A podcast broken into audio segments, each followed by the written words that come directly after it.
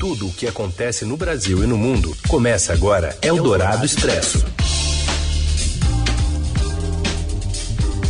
Olá, seja bem-vindo, bem-vinda. Começamos aqui o Eldorado Expresso, atualizando as notícias importantes desta sexta-feira. E estamos ao vivo aqui no rádio FM 107,3 da Eldorado e já já vira podcast na parceria da Eldorado com o Estadão. Eu sou a Carolina Ercolim, falo aqui da minha casa, o Raíssen Abac também segue da casa dele. Juntos apresentamos para você os destaques desta sexta, dia 17 de julho. Eldorado Expresso. A taxa de desemprego sobe 26% em sete semanas, com mais 2 milhões e 600 mil trabalhadores perdendo postos de trabalho durante a pandemia. Universidades federais preparam a volta às aulas após quatro meses de paralisação das atividades. E ainda os dados atualizados da pandemia no Brasil e uma homenagem ao jornalista José Paulo de Andrade, que morreu hoje vítima da Covid-19. Eldorado Expresso. Palácio do Planalto registrou quase três novos casos de Covid-19 por dia na última semana. Os detalhes de Brasília vêm com a Jussara Soares.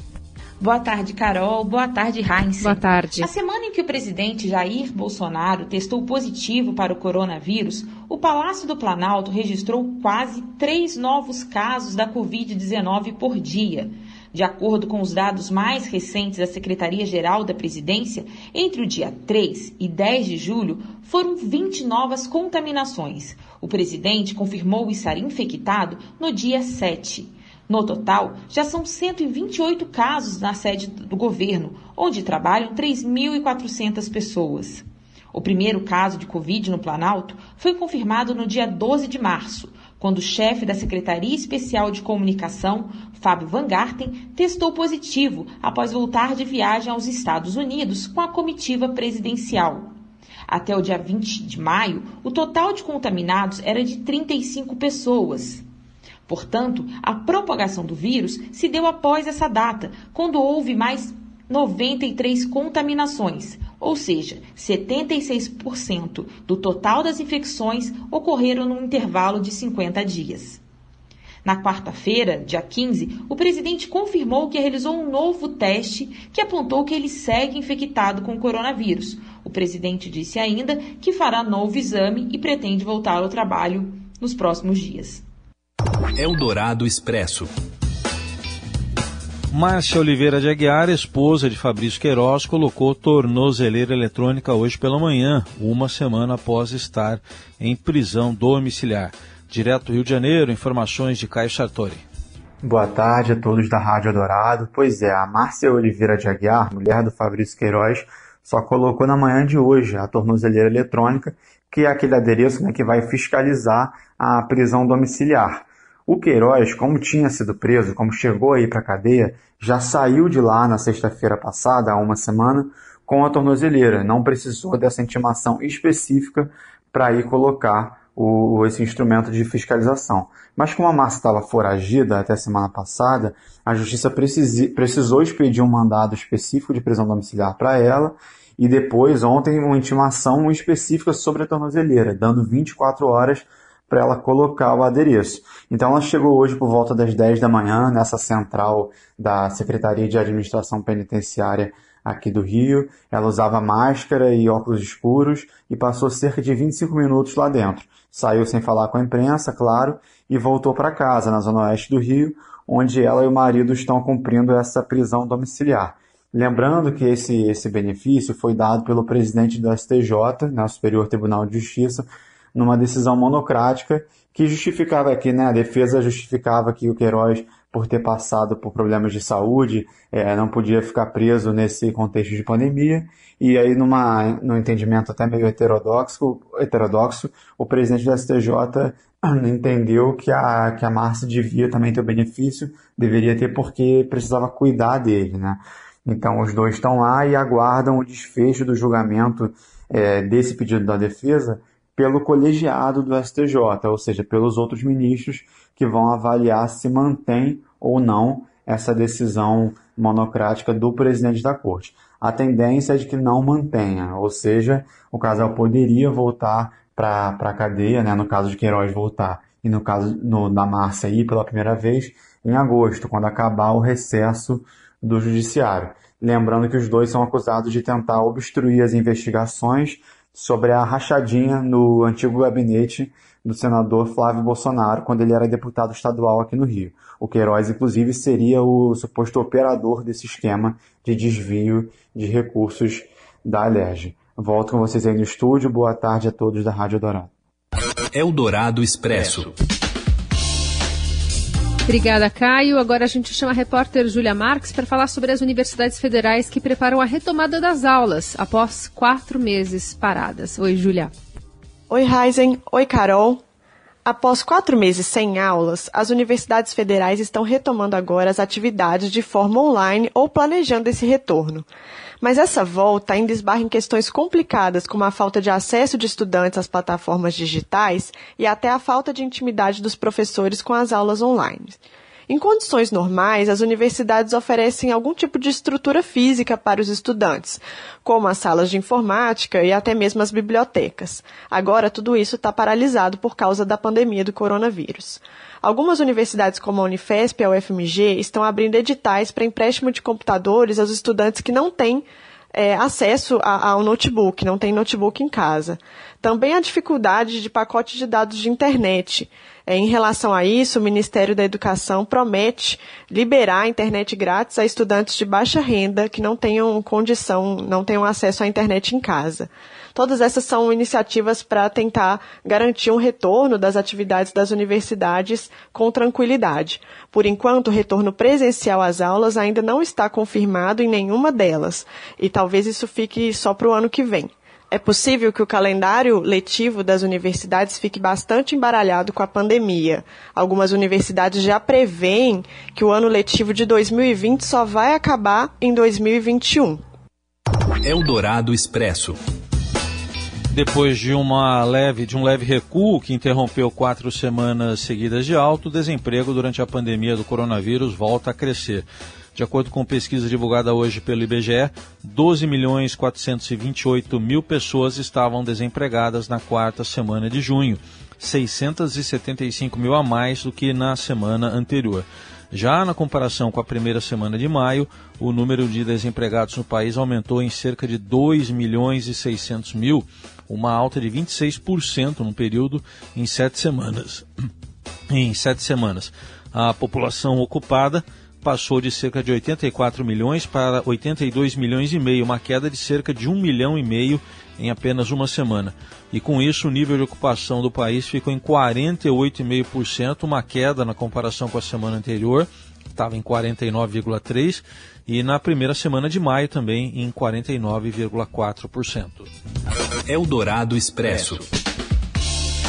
Após projeção de aumento de mortes por Covid-19 entre crianças, o governo de São Paulo pede para o comitê que coordena as ações contra o coronavírus reavaliar a volta às aulas. O anúncio foi feito ontem após a divulgação de uma estimativa de que a volta às aulas poderia causar a morte de até 17 mil crianças em todo o Brasil, feita por um matemático da FGV. O coordenador executivo do Centro de Contingência do Coronavírus em São Paulo, João Gabardo, admitiu, admitiu que o governo pode rever o calendário do retorno das aulas previsto para dia 8 de setembro. Em função eh, dessas novas informações, a gente pediu para que o Centro de Contingência, eh, que tem discutido isso com o secretário da Educação, para que o Centro de Contingência faça uma reavaliação é, daquilo que já foi de, definido pelo centro de contingência e tão logo nós tenhamos é, essas informações, a gente vai é, trazer aqui para a entrevista coletiva. E na coletiva que é realizada nesta sexta-feira, o secretário de Educação de São Paulo, Roseli Soares, falou também sobre esses dados, dizendo que nós fizemos uma solicitação ao professor Massad que é o autor dessa pesquisa, para entender aquele estudo. Houve também um engano na divulgação dos números. Quando se falou de 17 mil mortes, este número está errado em até 10 vezes. O número de mortes poderia ser, nas condições de hoje, de 1.557. Este dado não é de São Paulo, é do Brasil. Segundo ponto, não é para a educação infantil, mas para todas as idades. Os nossos protocolos falam que nós não voltamos nas condições de hoje. A regra precisa estar clara para a toda a sociedade. Portanto, O secretário também comentando essa revisão que será feita a partir dos dados que ainda serão é, divulgados né, e entregues para a Secretaria de Educação. E enquanto isso, em Brasília, tomou posse o novo ministro da Educação. O pastor Milton Ribeiro fez gestos pelo diálogo com acadêmicos em favor do ensino público e do Estado laico. Tenho a formação religiosa, meu compromisso, que assumo hoje ao tomar posse, está bem firmado e bem localizado em valores constitucionais da laicidade do Estado e do ensino público. Queremos abrir um grande diálogo para ouvir os acadêmicos e educadores que, como eu, estão entristecidos com o que vem acontecendo com a educação em nosso país. Haja visto nossos referenciais e colocações no ranking do PISA.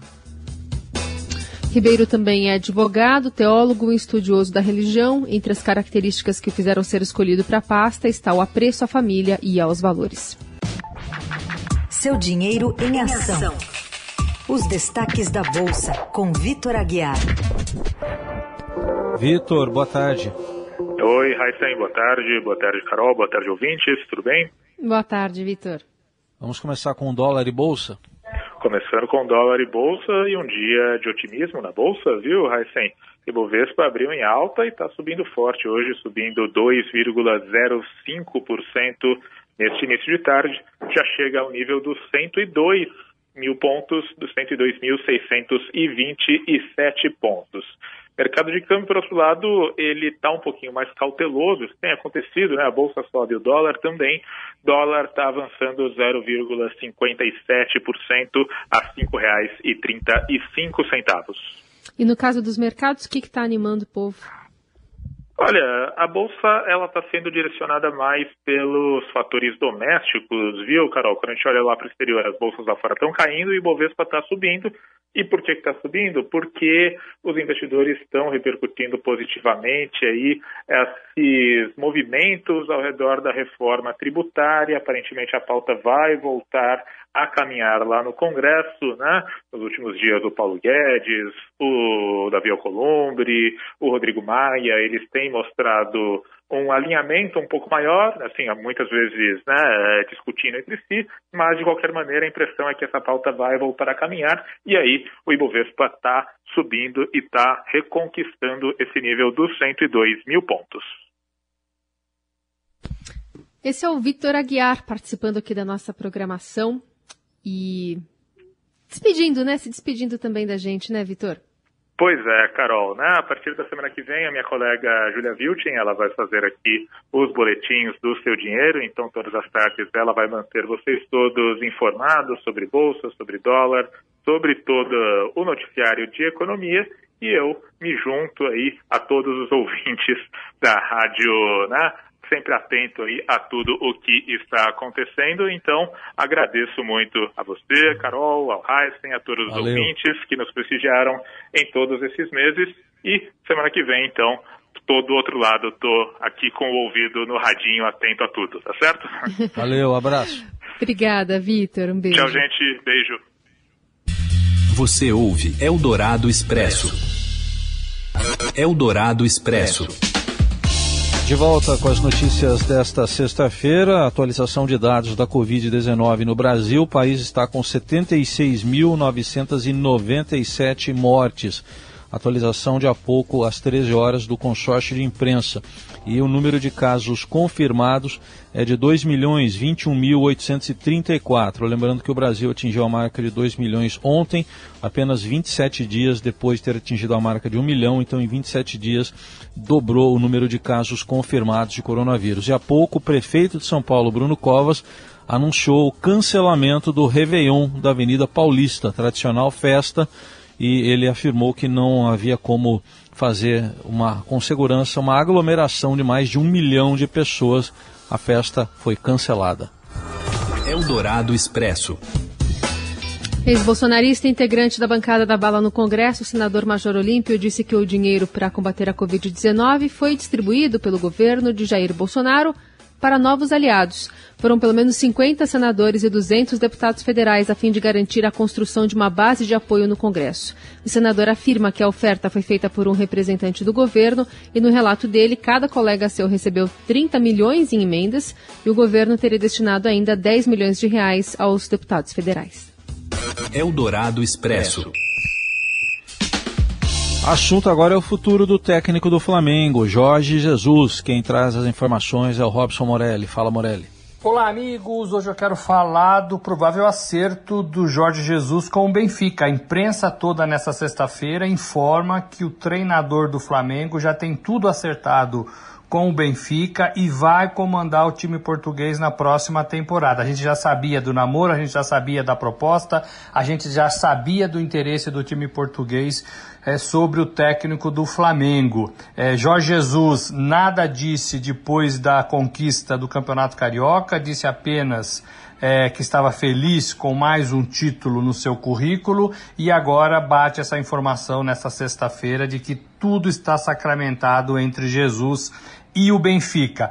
Uh, o Estadão procurou a diretoria do Flamengo e ela também ainda não se manifestou sobre o caso. Naquele dia, na festa do título, quarta-feira, o presidente Rodolfo Landim disse apenas é, que o treinador ficaria no comando do Flamengo nesta temporada. Ele tem contrato com o Flamengo, o contrato foi renovado, mas mesmo assim parece é, que o Jesus vai voltar para o seu país, vai voltar a comandar o Benfica, time que ele que ele foi ter, treinador é, durante os anos de 2009 a 2015. Portanto, ele conhece muito bem para onde está indo, onde está pisando e qual time vai dirigir. Esse fim de semana ele já embarcaria para Portugal, também para descansar um pouco depois dessa retomada do futebol. Não sei se precisa, né? Ficou muito tempo parado, mas ele viajaria esse fim de semana para Portugal já para acertar os últimos detalhes. É isso, gente. Falei, um abraço a todos, valeu!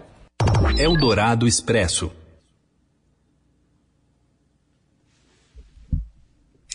Bom, e hoje o jornalista e radialista José Paulo de Andrade, de 78 anos, morreu em São Paulo. Ele estava internado no Hospital Albert Einstein desde o dia 7 de julho, após ser diagnosticado com o coronavírus. Ele trabalhou por 57 anos na Rádio Bandeirantes, muitos desses anos ao lado, ao nosso lado, né, do meu lado, do lado do Heisen.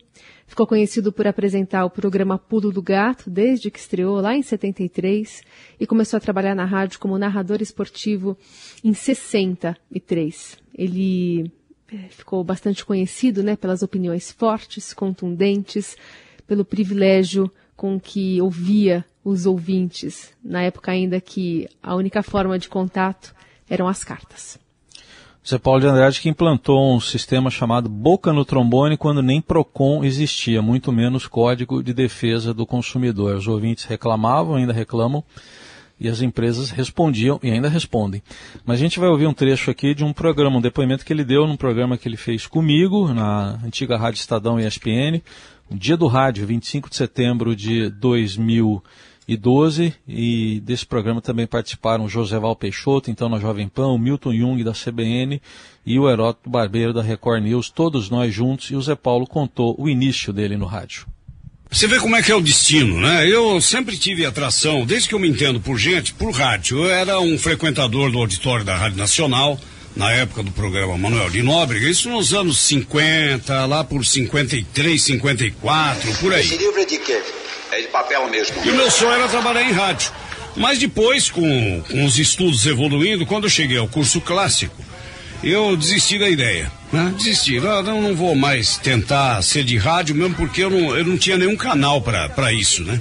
Mas não é que o destino me coloca na sala de aula o Atílio Ricó, hoje um consagrado diretor de teatro, de, de TV, e que está em Portugal já há mais de 10 anos, tem um respeito lá do povo português, que é uma coisa até que emociona quem conheceu o Atílio praticamente começando, né? Ele já estava um pouco antes de mim em rádio, fazia rádio esportivo, foi repórter da Rádio Bandeirantes, mas antes disso, ele participou da montagem da equipe da Rádio América, da qual participou Joséval Peixoto O Joseval era da equipe de esportes da Rádio Bandeirantes, só tinha cobra. É. E veio de Presidente Prudente, minhoca, e começou a transmitir futebol pela Rádio América. E quem fazia o plantão esportivo da Rádio América? Eu com o Marco Antônio Gomes. Essa é a história. O Atílio chegou para mim e disse assim: se quiser ver como é que se faz, dá uma chegadinha na Rádio América. Eu não posso prometer salário. Eu fui e não saí mais, já faz mais de 50 anos isso. Bom, o ZEC vai continuar sendo, portanto, um farol né, para o rádio jornalismo brasileiro, essa escola que dá importância e voz ao ouvinte, ao cidadão, estabelece vínculos, relações de afeto e conversas com as pessoas que respondem do outro lado do rádio. Quando de frente com autoridades, ele fazia as perguntas que você gostaria de fazer, os puxões de orelha que você gostaria de dar. O Zé vai continuar como um tutor presente, sem a presença física, para profissionais e ouvintes que seguirão o levando na memória e no coração. Foi um dia muito difícil, até para estar no ar aqui com vocês, lidar com as emoções, mas fica aqui registrada a nossa homenagem. Foi um privilégio aprender, conviver e chamar de amigo o homem do pulo do gato. É isso, muita gratidão. E com essa vinheta que acordava a gente, né, desde criança, a gente encerra aqui o Eldorado Expresso de hoje, agradecendo pela companhia, pela compreensão também por esse momento. Um bom fim de semana para todo mundo. Você ouviu Eldorado Expresso tudo o que acontece no Brasil e no mundo Perdeu alguma edição do Eldorado Expresso? Não tem problema. Este programa é também um podcast. Você pode ouvi-lo novamente em nosso site radioeldorado.com.br ou segui-lo via iTunes, Google Podcasts e nas plataformas de streaming Deezer e Spotify. A rádio dos melhores ouvintes. Eldorado. Trânsito na Eldorado. Avenida Rebouça, sentido centro, tem congestionamento da saída do túnel até a altura da Oscar Freire. Tá mais fácil rumo à região central até Teodoro Sampaio. Pela Rebouça, sentido bairro, ande para da Doutor Arnaldo até a Avenida Brasil. Como opção, dá para seguir pela Cardeal Arco Verde.